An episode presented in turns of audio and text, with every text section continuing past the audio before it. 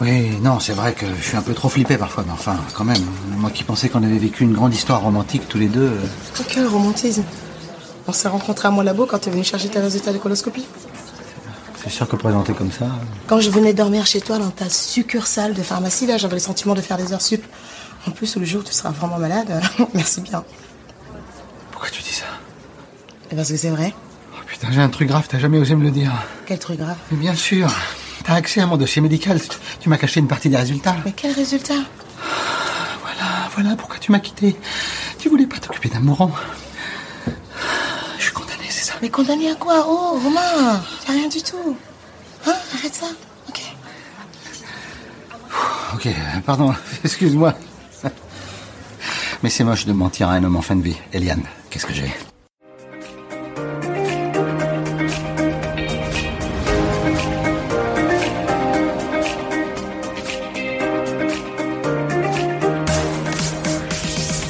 Bonjour et bienvenue sur JMCD Dose de Vitamine C, le podcast qui vous fait grandir de l'intérieur. Je suis particulièrement heureux de vous y accueillir car ce podcast est le vôtre. Si ce que vous cherchez c'est d'avancer vers le bien-être et vous rapprocher de l'équilibre psychologique, vous êtes au bon endroit. Ne changez rien. Infos, découvertes, interviews et plus pour tout savoir sur les psychothérapies, le développement intérieur et pour avancer vers le centre de vous-même et être bien avec vous, les autres et le monde. Car ne l'oubliez pas, le meilleur ami que vous n'aurez jamais, le plus fidèle aussi, c'est vous. Alors, bonne écoute. Prêt? Détendez-vous et on y va.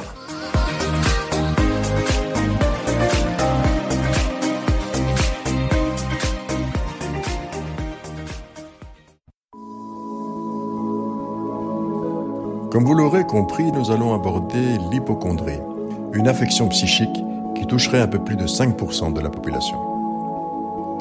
Ce syndrome ou trouble touchant les personnes qui vivent avec une angoisse constante sur leur état de santé, ceux qui se sentent vulnérables et vont se torturer à toujours vérifier, toujours chercher à confirmer le fonctionnement optimal de leur état général ou d'un organe ou partie du corps en particulier. Les adeptes des visites à répétition chez généralistes, spécialistes, les passés maîtres en matière de check-up, d'examens toujours plus approfondis pour se rassurer et être enfin sûrs, souvent par rapport à d'autres examens qui n'ont pas réussi à tout à fait les convaincre d'ailleurs, les drogués aussi souvent de la recherche sur Internet et des forums en rapport avec tout ce qui touche aux maladies et aux symptômes. On parle ainsi aujourd'hui de cyberchondrie. Nous allons parler de l'hypochondrie, une affection psychique qui toucherait un peu plus de 5% de la population.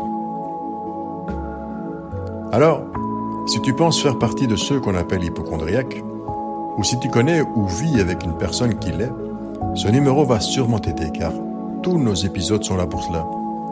Informer, remettre sur pied, orienter, en un mot commençant, tenter d'aider de la manière la plus efficace et sérieuse possible. Et deux remarques à ce stade. D'abord, rappelez que rien ne remplacera la visite chez un psychanalyste, psychologue ou psychothérapeute aguerri. Ensuite, t'inviter à bien écouter jusqu'au bout parce que je te prépare une surprise gratuite et qui te sera, j'en suis sûr, d'une utilité incontestable.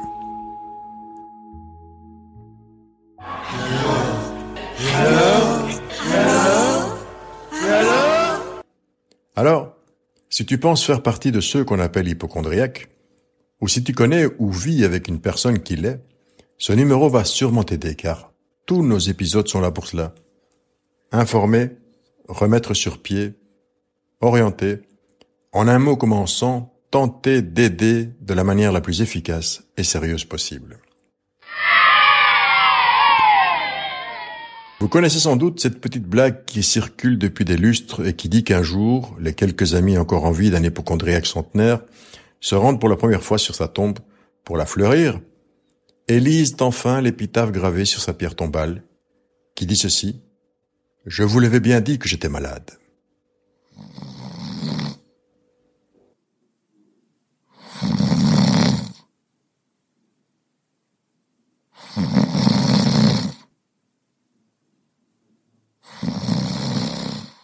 S'il y a encore et il y a toujours eu autant de blagues, tant de films, de pièces de théâtre mettant en scène des hypochondriaques, pour en accentuer souvent les traits jusqu'à les rendre ridicules, c'est sans doute que la question existentielle que ce trouble nous pose est bien de l'ordre de celle que nous nous posons tous aussi et que c'est bien connu. Comme le disait Freud, le rire permet de mettre à distance. Nous avons tous effectué des recherches sur Internet face à un drôle de bouton qui surgit tout à coup, à des vertiges que l'on n'avait pas connus jusque-là, à un malaise qui nous inquiète et nous surprend, à un essoufflement soudain ou une douleur inhabituelle. Mais comme pour les personnalités évitantes où l'on pourrait tous reconnaître quelqu'un, ou soi-même d'ailleurs, sans pour cela que ces personnes ne soient réellement évitantes, des soi-disant hypochondriaques, nous en connaissons tous au moins un ou une.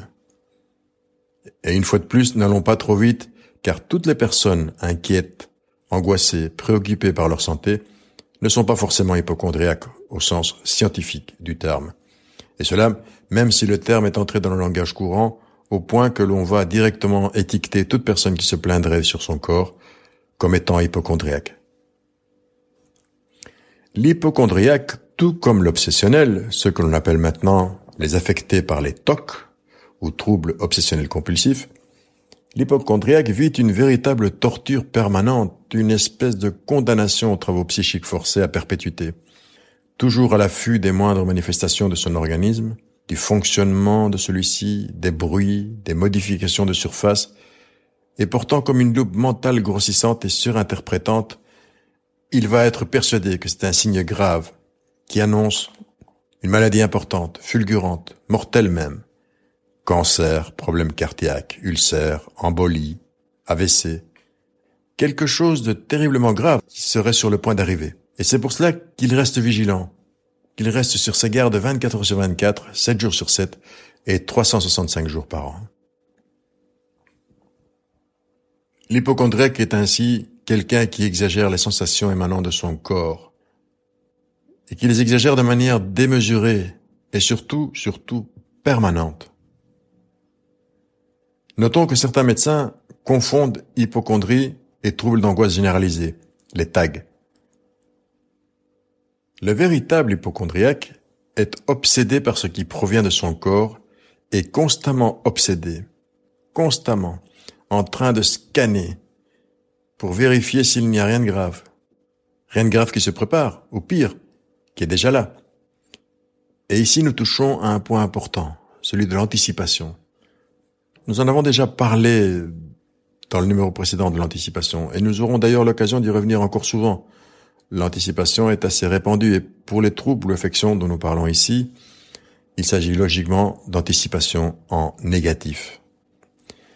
L'hypochondriaque, lui, prévoit le pire, effectivement. Autrement dit, il anticipe toujours le pire et sa spécificité réside en ceci qu'il s'agit du pire par rapport à son intégrité physique, à son corps en général et à chaque partie de celui-ci en particulier. Ce qui va bien évidemment provoquer un état d'angoisse permanent chez lui mais aussi par ricochet chez les personnes qui vivent avec lui ou avec elle. Attention, pour les conjoints d'hypochondriaques, à ne pas devenir des espèces d'infirmiers ou d'infirmières, du malade imaginaire, entre guillemets, comme aurait pu le dire Molière, car cette place dans le couple est contre-productive, nocive et toxique pour le couple lui-même. Surtout que l'hypochondriaque va les prendre à partie, les faire participer de son angoisse. En quelque sorte, les associer au véritable drame qu'il vit, parce qu'il vit un drame par rapport à son corps, par rapport au fonctionnement de celui-ci. Pour pouvoir être diagnostiqué comme hypochondriaque, il faut que ces symptômes et cette angoisse se prolongent dans un laps de temps de minimum six mois, en plus de ce que nous avons déjà vu, bien entendu. Sans ces six mois, on ne pourra pas, en quelque sorte, et désolé pour la digression, recevoir son certificat patenté d'authentique hypochondriaque. D'autant plus isolé je suis d'ailleurs qu'il s'agit d'une affection que l'on peut réellement qualifier de grave et qui va véritablement empoisonner la vie du sujet à tous les points de vue, lui rendre les relations de couple ou familiales plus compliquées et lui fait jeter par-dessus bord une quantité d'heures tout à fait impressionnante qu'il va consacrer à tout sauf à ce qui réellement l'intéresse. Et quand je dis à tout, c'est à tout ce qui a trait à son corps, évidemment. À ce qu'il croit être un dysfonctionnement. Donc le bon fonctionnement est un idéal. Un idéal qu'apparemment il a du mal à atteindre. D'aucuns ont pu dire d'ailleurs que l'hypochondriaque est moins quelqu'un qui redoute la mort que quelqu'un qui aime la vie. Qui aime trop la vie. Et pourtant, cette vie, il la gâche. Il se la gâche en grande partie, sans compter l'énergie utilisée jusqu'à l'épuisement, jusqu'à la dépression, troubles du sommeil, les troubles du métabolisme. Mais non. Non, contrairement à ce que beaucoup pensent, ce n'est pas forcément la mort le moteur de ces troubles, mais bien plutôt la peur de la maladie. La peur de la maladie. C'est ça le moteur de l'hypochondriaque. Comme l'a reconnu d'ailleurs un hypochondriaque célèbre en France, un certain Michel Drucker. Un autre point typique est qu'il éloigne de l'angoissé, donc qui éloigne l'hypochondrie de l'angoisse, c'est que contrairement à l'angoissé, rien n'est susceptible de rassurer l'hypochondriaque au-delà de quelques heures. Aucun résultat d'analyse, aucun examen négatif, rien. Donc, la différence entre l'angoissé et l'hypochondriaque, c'est que l'hypochondriaque est rarement rassuré. Si l'angoissé après un électrocardiogramme, par exemple, qui dit que tout va bien, va se sentir beaucoup mieux et affronter ses angoisses de manière plus apaisée, l'hypochondriaque, lui, va assez rapidement se dire que soit de l'examen n'était pas l'examen qu'il fallait réaliser, ou que le spécialiste n'était sans doute pas très bon dans son domaine. Et à partir de là, commencera la ronde sans fin des visites médicales, aux urgences, des analyses, des contre-analyses, des contre-contre-analyses, etc. Autre remarque d'importance, souffrir d'une affection qui n'a pas d'origine somatique n'est pas souffrir d'une affection psychosomatique. C'est psychique. Donc au lieu de dire que l'hypochondriaque souffre d'une affection psychosomatique, il faudrait dire tout simplement qu'il souffre d'un trouble psychique. J'ai bien dit psychique et non pas psychologique, car en tant que psychanalyste, pour moi, la psyché n'est pas limitée à la tête, mais englobe tout le corps. Dans une maladie psychosomatique, on peut trouver des lésions physiques, organiques, à savoir somatiques, du grec soma, corps. Il y a une atteinte réelle du corps. Ici, pour continuer dans mon approche analytique, je dirais que quelque chose se manifeste dans le corps jusqu'à provoquer une lésion, jusqu'à y provoquer une pathologie. L'hypochondriaque n'a pas de lésion physique, biologique, et c'est bien cela qui lui permet de continuer à se questionner dans ce conflit psychique interne et inconscient, car quelque part, il a peur, il scanne, il n'est jamais rassuré, il rescanne, et pendant tout ce temps, il angoisse un peu comme s'il s'agissait de faire le tour de la peur, de se faire peur pour mettre l'angoisse à distance. Donc pendant qu'il se questionne, puisqu'il n'est jamais rassuré, il angoisse. Et c'est ça qui le rapproche de l'angoisse. Et donc on parle euh, souvent à tort d'angoisser. Et puisque ça touche le corps et que il y a des plaintes par rapport au corps, donc certain dysfonctionnement qui est constaté, même si il est rarement visible à l'examen, eh bien, on aura tendance aussi, à tort, à parler de psychosomatique. Mais avant d'aller plus loin, une petite métaphore thérapeutique. Alors, les métaphores thérapeutiques, il faut savoir, sont utilisées par certains thérapeutes comme un recours dramatique qui va permettre de capter l'attention de la personne et lui offrir un cadre modifié grâce auquel elle pourra envisager une nouvelle expérience. Elle pourra sortir du cadre et voir les choses autrement. Cette métaphore le fera réfléchir.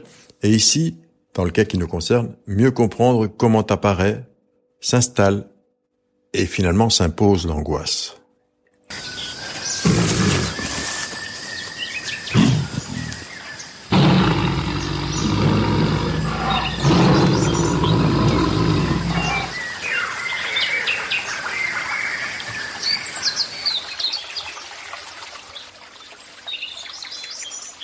Voici donc la métaphore du tigre affamé.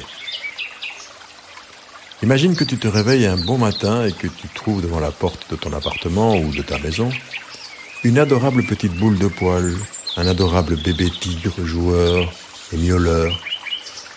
Bien entendu, tu fais entrer le si mignon intrus à l'intérieur et l'adoptes comme animal de compagnie. Après un petit temps de jeu avec lui, tu observes comment il miaule sans arrêt et c'est alors que tu te rends compte que c'est parce qu'il doit avoir faim. Tu lui donnes un petit bout de viande, car tu imagines que c'est ce que doivent manger les tigres. Et tu vas répéter cette opération tous les jours, jour après jour, et ton animal de compagnie, lui, ne cesse de grandir, de plus en plus beau, de plus en plus en pleine forme, de plus en plus fort aussi. Au bout de quelques années, tu as été obligé de changer son menu.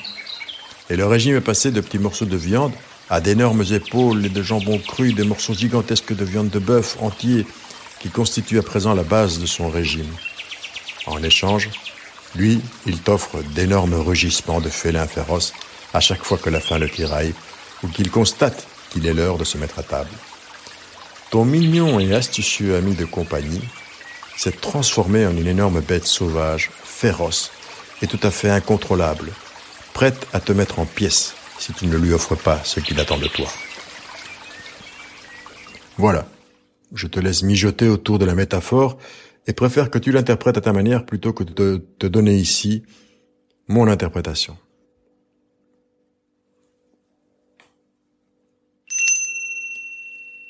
Et avant de poursuivre, une petite parenthèse importante, car je reçois souvent des demandes et puis j'entends trop régulièrement des gens qui parlent indistinctement de peur et d'angoisse, parce qu'au fond la demande est bien sûr de savoir quelle est la différence entre les deux. Qu'est-ce qui est peur et qu'est-ce qui est angoisse? Eh bien, c'est simple et un peu complexe à la fois. Un peu.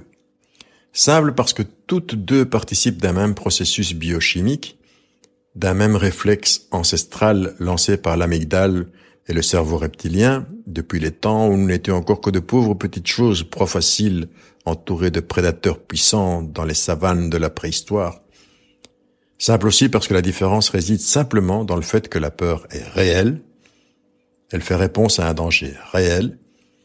Quand on se trouve nez à nez avec un lion ou que l'on doit affronter l'ennemi au corps à corps pendant la bataille, alors que l'angoisse est inconsciente, c'est-à-dire que la partie consciente, notre rationalité, le cortex et néocortex, si vous désirez entrer dans les détails, ne comprennent pas pourquoi les mécanismes se mettent aussi en branle, exactement les mêmes, alors qu'apparemment il n'y a aucun danger réel auquel se confronter. En résumé, peur face à un danger réel, extérieur et palpable, angoisse face à un danger inconscient, intérieur, et que l'on ne peut définir autrement qu'en ressentant les symptômes. Il n'y a pas d'objet apparent à l'angoisse. Mais cela se corse lorsque l'on sait que le résultat au niveau physique, et donc chimique, biologique, organique, eh bien à ce niveau-là, le processus est le même, que nous soyons devant un danger réel ou un danger sans objet. De là que l'on puisse avoir tout aussi peur du tigre du cauchemar que de celui de la jungle. Les données et les marqueurs biochimiques vont donner les mêmes résultats. Pourquoi? Ben, Commençons par dire que dans les temps reculés, des débuts de notre espèce, chose que nous partageons d'ailleurs avec tous les autres mammifères notamment, et c'est pour cela que nous en trouvons l'origine dans le cerveau que l'on appelle reptilien, le cerveau le plus primitif. Aux origines donc, il y avait trois manières de faire face au danger, à la menace et à la mort. Un, courir très vite. Deux, affronter le prédateur ou l'ennemi. Et trois, enfin, faire le mort. Dans les trois cas, l'organisme a besoin d'être au maximum de ses possibilités. D'où que le cœur s'accélère, afin d'irriguer plus facilement les muscles, que la respiration fait de même pour oxygéner les cellules, que le taux de sucre augmente dans le sang afin de cicatriser plus vite en cas de blessure, et pour cela aussi que l'on est incapable de penser à autre chose, l'esprit rivé sur le danger, et avec des sensations bizarres au niveau du ventre et de l'abdomen. Pourquoi? Tout simplement parce que le cerveau et l'appareil digestif sont les deux plus grands consommateurs de sang et d'oxygène de l'organisme. D'où qu'en période de danger, ou de ce qu'on pense être un danger, donc ça peut être une angoisse ou une peur, ils se mettent en pause, le temps de la fuite, de l'attaque, car on n'en a pas besoin dans ce moment-là. Qui s'arrêterait pour dévorer un petit hamburger à un mètre d'un prédateur, ou alors qu'il court le plus vite du monde pour tenter d'échapper au danger imminent. Avec ce dernier exemple, nous pouvons peut-être mieux comprendre ce qui se met en place au niveau chimique. Production de cortisol, c'est-à-dire adrénaline et autres hormones du stress pour alimenter la machine humaine en danger, un peu comme le charbon, le pétrole alimentent les machines, et en même temps diminution des hormones du bien-être, comme la dopamine, dont la proie face, au risque n'a que faire finalement. Hein, ce n'est pas au moment où le tigre vous saute dessus que vous allez euh, être au nirvana et penser à votre chair et tendre. Mais nous pouvons mieux comprendre aussi, grâce à cela, que tous ces mécanismes biologiques ne sont pas forcément mauvais.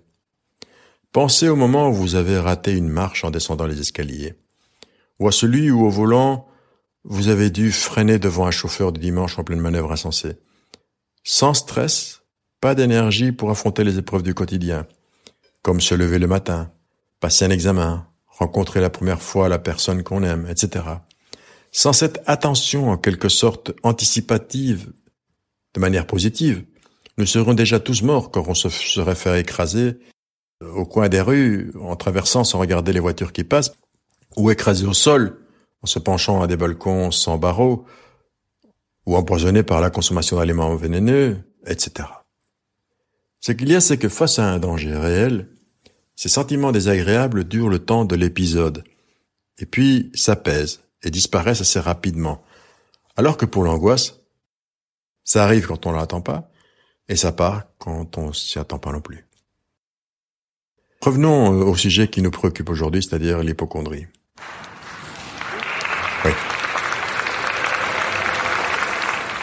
La plainte de l'hypochondriaque est une plainte psychologique, disions-nous et il va s'agir de l'aider à sortir de cette plainte. On comprendra d'autant plus pourquoi les tu n'as rien ou les c'est dans ta tête qu'on lui renvoie à longueur de journée et de visite seront interprétés par lui et seront reçus par lui comme une condamnation parce que ça va le faire redoubler d'angoisse. Parce que l'hypochondriaque, avant de consulter, il s'est renseigné et il vient déjà avec une hypothèse bien établie dans sa tête. Donc ce sera pour lui, ils se sont trompés, ils sont incompétents, il faut un examen plus approfondi, etc. Car en effet, il a bien quelque chose. Mais qu'est-ce qu'il a? Il a un conflit intérieur qui se traduit par une plainte psychique. Autrement dit, un conflit inconscient dont il ne peut voir le sens, puisque c'est inconscient précisément, et qui se traduit, ou pour le dire de manière plus graphique, qui s'écrit sur le corps et par le corps. Et il cherchera désespérément à déchiffrer cette espèce de hiéroglyphe de rébus d'organes et de viscères. D'ailleurs, cela la personne hypochondriaque le sait, quelque part. Et le conflit se nourrit de la peur, ou plutôt nourrit la peur qui jouera ici le rôle de punition consciente. Une punition consciente, diriez-vous? Eh bien oui, une punition consciente qui vient jeter un voile, un mur de fumée, un miroir déformant, empêchant de et protégeant contre une angoisse inconsciente anticipée comme bien plus destructrice et insupportable. Donc, l'angoisse d'un dysfonctionnement corporel est là pour faire barrière, pour faire obstacle, pour faire écran à une angoisse inconsciente beaucoup plus importante et qui est insupportable. C'est pour cela qu'il y a cette barrière qui se met en place, qui est l'angoisse majeure pour la personne, pour le sujet. L'hypochondriaque se fait très peur sans avoir besoin de visionner des films d'horreur, ni de pratiquer des activités périlleuses. Il se suffit à lui-même à ce niveau-là. L'inconscient, même s'il nous mène la vie dure, même s'il nous freine et trop souvent nous empêche carrément de vivre, ou de vivre à 100%, L'inconscient, oui, met tout cela en place pour notre bien, soi-disant notre bien. Pour notre bien, car dans son, il est dans son rôle de protecteur de l'intégrité intérieure et du maintien de l'équilibre psychique. Il pense que si on a accès, si on déchiffre, si on arrive à interpréter le rébut, les, les hiéroglyphes, le message que lance le corps à travers les symptômes, il pense qu'alors là, on va toucher à une angoisse qui va être déséquilibrante, c'est-à-dire qui va rompre l'intégrité intérieure du sujet. Un équilibre psychique qui, pour lui, pour le sujet adulte, est dans le réel, lorsqu'il vit à son âge, n'est pas autre chose qu'un déséquilibre, évidemment. Mon, hypochondrie, elle est née, je pense, de, de l'anxiété de mes parents, de ma mère en particulier, qui s'inquiétait beaucoup, qui, qui, quelque part, qui nous faisait savoir, à mes frères et à moi, qu'elle nous aimait, comment En s'inquiétant pour nous. Euh, donc, euh, donc si, si je considérais que le généraliste n'était pas suffisamment à l'écoute ou prenait avec un peu trop de distance mes problèmes, j'en trouvais un autre. Et un autre qui, lui, me disait, oui, bon, bah, si vous voulez un scanner, si vous voulez un truc, on va le faire. C'est du temps de gâcher, mais bon, on contrôle pas le, contrôle pas la chose. Elle est plus puissante que nous. Donc euh, moi j'avais deux, deux, deux, petites voix parce que, mais je crois que c'est le, le, cas de, de, toutes les personnes qui sont là. C'est-à-dire, on, on, sait ou moi je savais que j'avais un problème par rapport à ma santé, par rapport. J'étais pas dans le déni, je le savais, mais ça ne règle pas le problème pour autant de le savoir. En parallèle, et qui m'ont aidé à m'en sortir, c'est l'écriture et c'est euh, la, la psychanalyse. Euh, je, je, me suis dit à un moment donné, il faut me faire accompagner, il faut en parler, il faut essayer de, de remonter et de trouver. Et on en arrive après ce témoignage au comment en sortir. Et vous avez bien fait de rester jusqu'ici car bientôt la surprise cadeau dont je vous parlais en début d'épisode arrive. Tout d'abord, s'agissant d'une problématique liée au corps, à l'image qu'on s'en fait, François Zolto dirait au corps libidinal, toutes les techniques liées à cet objectif de prise de conscience de l'être et de l'être au monde via le corps, les muscles, la détente et la respiration, comme la sophrologie, la relaxation, le training autogène de Schulz, la méditation de pleine conscience, ou même le yoga, sont les bienvenus et peuvent apporter un mieux-être en diminuant tout ce qui génère l'anxiété, pour autant que cela soit pratiqué de manière sérieuse, professionnelle et surtout, surtout régulière. Dans ce même groupe, un sous-groupe serait celui du sport.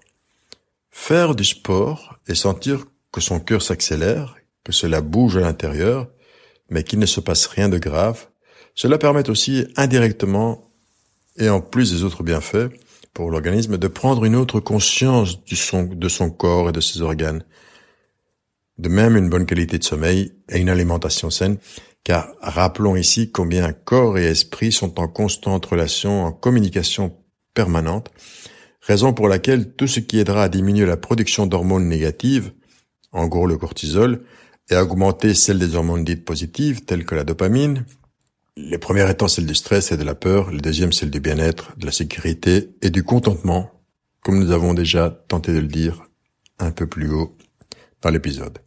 Mais nous aurons tout loisir dans d'autres épisodes d'en reparler. Simplement rappeler ici que les hormones positives, celles qui se terminent par mine, en général, sont produites par le sport, l'orgasme, la joie ou le contentement. En résumé, on peut dire par la satisfaction, le contentement en général. Ensuite, et peut-être surtout, comme nous l'avons entendu dans le témoignage il y a quelques minutes, il s'agira de donner du sens aux symptômes ressentis car les symptômes restent toujours le grand mystère pour l'hypochondriaque. Pourquoi tel organe est mis en avant? Pourquoi telle fonction? C'est le fameux rébut dont nous parlions plus haut et qui est pour l'hypochondriaque chaque fois envoyé par l'inconscient, mais que le conscient n'en parvient pas à interpréter, à déchiffrer. Il faut arriver à ce que cela parle au bon endroit. Et donc, pour paraphraser le fameux livre de Marie Cardinal trouvait les, euh, les mots pour le dire. De trouver du sens à ce qui arrive, à ce qui se passe. Un sens qui est le sens du sujet, qui est son sens propre à chacun.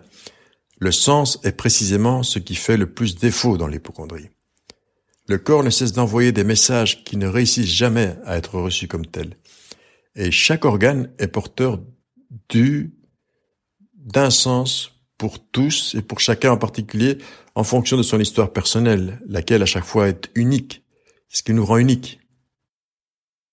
On fonctionne tous de la même manière. Désirer, on désire tous. Mais se protéger contre le désir, on a chacun notre manière de, de, de, de, nous défendre. Angoisser, on angoisse tous. Mais on a tous une manière différente de nous défendre contre cette angoisse. Et on a tous une racine qui provoque l'angoisse, qui est fonction de notre histoire personnelle et qui donc nous rend uniques. Un peu comme si je vous donnais l'exemple de la langue. Je suis en train de parler français là, et vous qui m'écoutez, ou toi qui m'écoutes, tu parles aussi français. Mais comme euh, d'autres, des grands écrivains, de pauvres parlent aussi français. Mais chacun est utilisant le même vocabulaire, les mêmes règles d'orthographe, les mêmes règles de grammaire. Ben, chacun va parler à sa manière. Et mon français ne va pas être le français de quelqu'un d'autre, comme ton français ne va pas être mon français ni celui de quelqu'un d'autre. On est chacun unique par la manière dont nous nous défendons et chacun unique par la manière dont nous avons une racine par rapport à laquelle nous mettons en place les défenses et qui dépend toujours, qu'on le veuille ou non, en tout cas qui prend racine, qu'on le veuille ou non, dans et par notre histoire personnelle, qui est chaque fois différente, bien évidemment. Chacun étant unique, chaque rébut va être différent, et il est clair que le travail sera tout sauf simple. En sortir ne sera pas affaire de deux jours, ni même de deux mois, mais c'est possible. Et ce n'est pas plus bizarre, incompréhensible ou difficile à relier et à réaliser que d'interpréter un rêve. En effet, le symptôme fonctionne comme le rêve, comme l'acte manqué, comme le lapsus, comme toutes les productions de l'inconscient. Et pas que pour l'hypochondriaque, mais pour tout être humain. Être de sens et de parole, comme disait Lacan, par l'être, et y compris donc pour les hypochondriaques. Alors avant d'en venir à la promesse du début, à savoir le petit bonus de ce numéro, dire et souligné en gras pour rassurer les hypochondriaques, sans trop d'illusions sur le fait que cela ne tombe pas aux oubliettes de l'esprit occupé à autre chose, mais tant pis, je le dis haut et fort, aucun symptôme, pour effrayant qu'il puisse être, n'est dangereux et aucun ne sera mortel.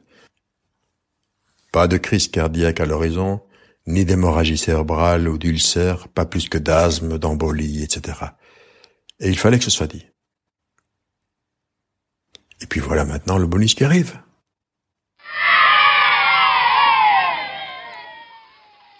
Je te donne ici deux trucs à utiliser comme les boîtes de premiers soins en cas d'angoisse, de crise d'hypochondrie ou de crise de panique. Un, le switch, emprunté à la PNL ou programmation neurolinguistique. Et deux, la théorie du non. Non, pas maintenant. Écoute bien. Le switch tout d'abord. Il s'agit d'un exercice créé par Richard Bandler. L'objectif de cet exercice est assez simple et toujours efficace et performant. J'en ai fait l'expérience et beaucoup de mes patients l'ont fait aussi. Objectif simple et toujours efficace et performant, disais-je, à savoir changer d'état émotionnel. Changer ses émotions dans une situation donnée par rapport à un événement donné. Et le principe est simple. C'est comme quand vous regardez la télé et que vous lâchez, et que vous changez de chaîne parce que le programme ne vous plaît pas. Vous attrapez la télécommande, vous zappez jusqu'à trouver un programme qui vous plaît. Eh bien, imaginez que vous soyez capable de faire la même chose avec vos émotions, vos sensations, vos pensées reprendre le contrôle pour changer d'état émotionnel, passer quasi instantanément du négatif au positif. de ce qui fait souffrir à ce qui tranquillise, à ce qui apaise. L'objectif étant de trouver de la motivation et être plus performant et confiant en ses capacités. Je ne parle pas ici d'estime de, soi, mais certains pourront dire que cela augmente aussi l'estime de soi. Alors, comme nous allons passer à la partie pratique maintenant, prends de quoi prendre note et reviens en arrière, ralentis le débit ou réécoute le podcast si nécessaire. Nous avons tout le temps. Si tu es prêt, voilà donc comment réaliser concrètement l'exercice. On commence par fermer les yeux et puis on choisit une situation ou circonstance donnée qu'on souhaite changer parce qu'elle ne nous satisfait pas ou parce que anticipée pour le futur comme dangereuse. Ici, l'hypochondriaque choisira bien ce qu'il aimerait modifier euh, au niveau du ressenti et de prendre un moment, un geste, une situation, un déclencheur quelconque qui va venir provoquer cette angoisse chez lui par rapport au corps. À chacun de choisir ce qu'il désire modifier. Mais attention, bien choisir le moment où les symptômes se déclenchent. Je vous donne un exemple pour que vous compreniez mieux. La personne qui angoisse et se sent défaillir lorsqu'elle doit prendre la parole en public, par exemple, elle va utiliser cet exercice et elle va choisir le moment où elle où ces symptômes commencent à, se développer, où elle commence à ressentir un malaise, le mal-être, le malaise, de l'angoisse, parce qu'elle doit prendre la parole en public. Alors, elle pourrait se dire, voilà, je choisis le moment où je suis devant le public et que je vais pas et que je parle. Mais c'est pas aussi simple. Car est-ce que ces symptômes, est-ce que ce mal-être commence dès qu'on lui annonce qu'elle va devoir parler en public, même si c'est dans quelques jours, dans une semaine Est-ce que le malaise commence au moment où elle, est devant le micro ou qu'elle doit prendre la parole, qu'elle se lève? Ou est-ce qu'il commence le matin du jour où elle doit prendre la parole et sous la douche ou alors qu'elle est en train de prendre le petit déjeuner? Si c'est au moment où elle prend le petit déjeuner, c'est cette image-là qu'elle doit prendre pour l'exercice. Voilà, j'espère que c'est clair. Autre parenthèse aussi pour que cela réussisse, utiliser toute sa capacité d'imagination pour créer une image mentale détaillée de la situation choisie et que l'on souhaite changer. Et je le rappelle, du moment exact que l'on va choisir pour l'exercice. Donc, utiliser toute notre capacité d'imagination pour créer l'image mentale la plus détaillée possible de la situation qu'on désire changer et du moment exact que l'on a choisi euh, pour l'exercice. Alors les couleurs, les textures, la lumière, le point de vue, les personnages, les sensations ressenties doivent entrer en ligne de compte, doivent être présents et doivent être visualisés comme une photo. Donc visualiser la situation comme une photo ou un tableau qui serait aussi vrai que possible dans votre esprit. Avec, j'insiste, les textures, la lumière, les personnages, les sensations réussies, euh, les couleurs, la brillance, etc. Tout. Une photo ou un tableau qui reprend cette situation que vous avez choisie. Puis, on met cette image de côté. Et là, on imagine une autre situation. Une situation qui fait rêver. Celle qui nous remplit d'énergie, où l'on réagit comme on aimerait pouvoir idéalement réagir face à la situation de la première image que l'on veut éviter, face à, ses ressentis. Cette image, on va la dire positive, elle aussi aura des contours bien nets, des couleurs magnifiques, une lumière ravissante, superbe, un contraste parfait. On y vit là, dans cette image, dans cette photo, dans ce tableau, sa vie, sa propre vie idéale. Et on maîtrise là, dans cette image, dans cette photo, comme par magie, l'objectif que l'on vise. L'objectif a été atteint dans cette photo. Une fois qu'on a les deux images, et qu'on a choisi et ce que l'on veut changer, et le moment à partir duquel on va commencer, donc ou qui va être représenté par cette première image, on revient à la première image alors. Et on l'imagine un peu plus flou que la première fois. Donc on l'imagine un peu plus flou. Jusqu'à la voir en noir et blanc, carrément en noir et blanc. On revient ensuite à la deuxième image, à l'image positive, et on la rend encore plus belle, plus brillante, plus nette, plus contrastée, plus éclatante, plus vivante. Et une fois ces deux images bien choisies, définies clairement et modifiées comme indiqué, imaginez que vous vous trouvez, tu te trouves devant un tableau blanc. Et sur ce tableau blanc, on va venir poser l'image négative, celle en noir et blanc. Une image qui prend presque toute la place, alors que l'autre, la positive, se tient en bas à droite, visible, colorée, brillante, mais toute petite, toute petite, prenant très peu de place, en bas à droite du tableau blanc. Et c'est ici que le processus se met en marche.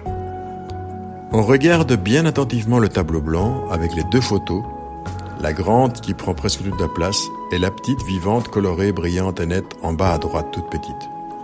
On vit vraiment ce tableau. Je rappelle que dans la deuxième, tu vis ta vie idéale.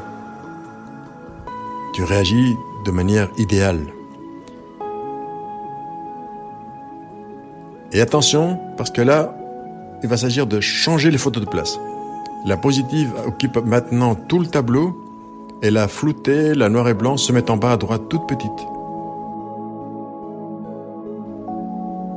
Et on garde l'image, grande image, là, tableau blanc, la grande photo, et on la vit. On essaie de ressentir tout ce qui sort d'elle, tout ce que l'on ressent. Et on répète ce changement de place, grande, petite, image, première image en grand, deuxième image en petit, puis deuxième image en grand, première image en petit. On le répète une dizaine de fois au moins le premier jour de l'exercice, jusqu'à ce qu'on reste avec l'image positive en grand sur le tableau et que l'autre devienne si petite, si petite, donc la négative, qu'elle en devienne invisible, presque invisible.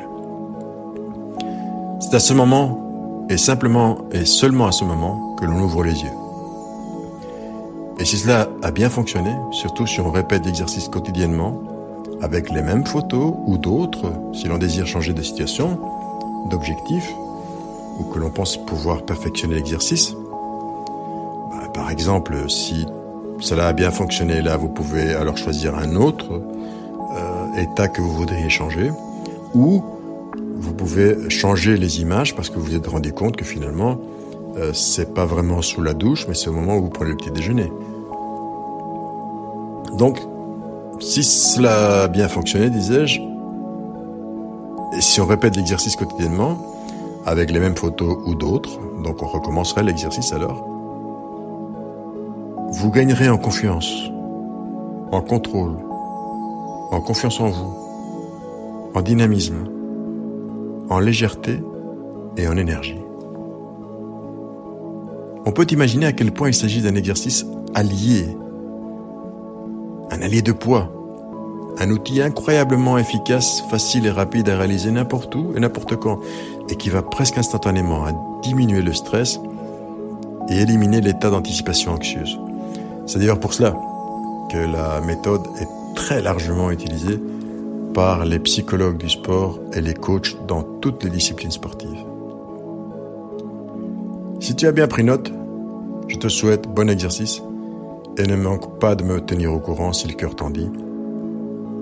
Je t'assure que cela est efficace, si c'est bien fait, et qui s'est fait avec constance, donc de le répéter, de le faire pas seulement une fois, pas seulement un jour, mais régulièrement. Et je te donne alors, sans plus attendre, le deuxième exercice, celui de la technique, que j'appelle du nom, du nom pas maintenant ou du nom plus tard.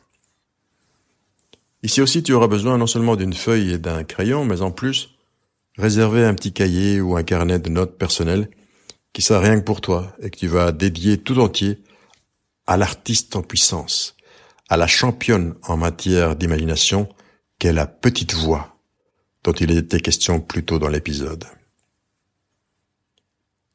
Ce petit carnet, ce cahier, ce petit cahier va être entièrement consacré à la grande artiste qu'est la petite voix. Allons-y. Tu es obsédé par une ou des idées qui ne te lâchent pas les baskets à longueur de journée. D'accord. Eh bien, simplement à chaque fois que la petite voix va vouloir se manifester pour te faire peur, te mettre le stress, te décourager, te freiner, t'angoisser, à ce moment précis, tu lui dis, dans ta tête, ou comme dirait Amélie Nothomb par devers toi, tu lui dis non, pas maintenant ou non, plus tard. Et tu continues à vaquer sans te soucier d'autre chose que de ce que tu es en train de faire ou des objectifs que tu cherches à réaliser. Sans aucune crainte ni culpabilité. Non, et on continue à être ou à faire. Mais attention, cette technique ne vaut que si à un moment choisi de la journée, on va lui laisser la parole à cette petite voix. On va la laisser parler, à l'heure que tu auras choisi, que tu devras choisir, ou au moment de la journée, pour ne pas sombrer dans l'obsession du temps non plus, et qui va devenir votre heure à tous les deux, ou plutôt son heure à elle, tu prends le crayon et tu la laisses te dicter ce qu'elle avait à te dire quand tu lui as dit non, plus tôt dans la journée. Voilà. Et maintenant, vas-y, qu'est-ce que tu voulais me dire? Et tu verras comment au moment où tu lui dis vas-y, ce carnet est à toi, que voulais-tu exprimer ce matin, ce midi, cet après-midi, ce soir? Bien souvent, rien ne sortira. Et si d'aventure quelques phrases venaient à s'écrire, tu verras combien elles seront enrichissantes, surprenantes et même parlantes pour toi. Ça peut être quelque chose qui peut t'aider dans justement cet exercice de déchiffrage euh, du hiéroglyphe, du, du message que t'envoie le corps, du rébut dont on parlait euh, tout à l'heure. Que du bénéf. Que du bénéf. Alors je te conseille, je te recommande vivement de, de faire ces exercices. Au boulot et constance. Sans une grande régularité et le respect des indications données, le résultat sera moins bon ou peut-être ne sera pas du tout. Donc fais-le, fais-le, mais sans obsession ni rigidité. Faut pas ajouter de la rigidité ni de l'obsession à ce qui déjà nous obsède. Régulièrement, mais, c'est ça que je veux dire, à ton rythme. Chacun a son rythme aussi. Et en respectant bien les consignes, mais en les respectant à ta manière, c'est-à-dire avec tes images, avec tes couleurs. Si tu préfères le flou plutôt que le noir et blanc, ben tu prends le flou. Euh, si tu aimes les couleurs très contrastées, euh, c'est ça qui te rend heureux, t'amène le contentement, eh bien, tu contrastes plus. Si c'est plus de brillance, bah, tu, tu mets plus en brillance. Voilà, à ton rythme et à ta manière. Keep cool.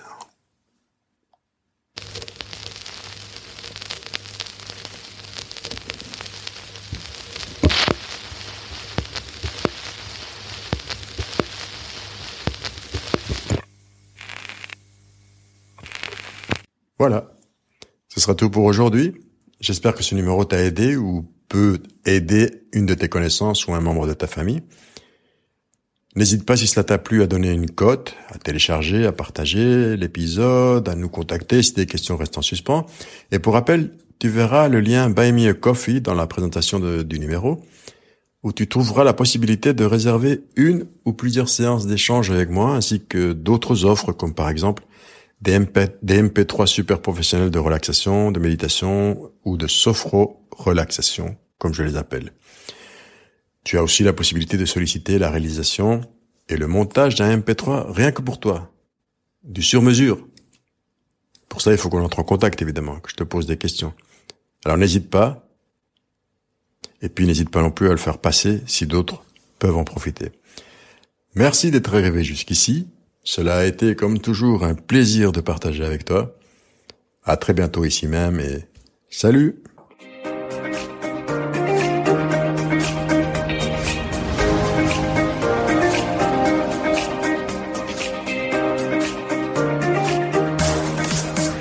Si vous avez aimé ce podcast, n'oubliez pas de vous abonner à la mailing list et ainsi être les premiers à recevoir les plus dans votre boîte mail. Plus c'est aussi de visiter notre page Patreon ou le site pour contribuer au développement du projet. Enfin, donnez une note 3, 4, 5 étoiles et téléchargez, sans oublier de partager sans modération avec vos amis, vos connaissances. Plus nous grandirons, plus nous améliorerons nos services et plus ceux-ci seront à la hauteur de ce que vous méritez. Merci encore pour votre fidélité. Soyez constants, portez-vous bien et moi, je vous accueille dès le prochain numéro sur JMCD Dose de Vitamine C, le podcast qui fait grandir de l'intérieur.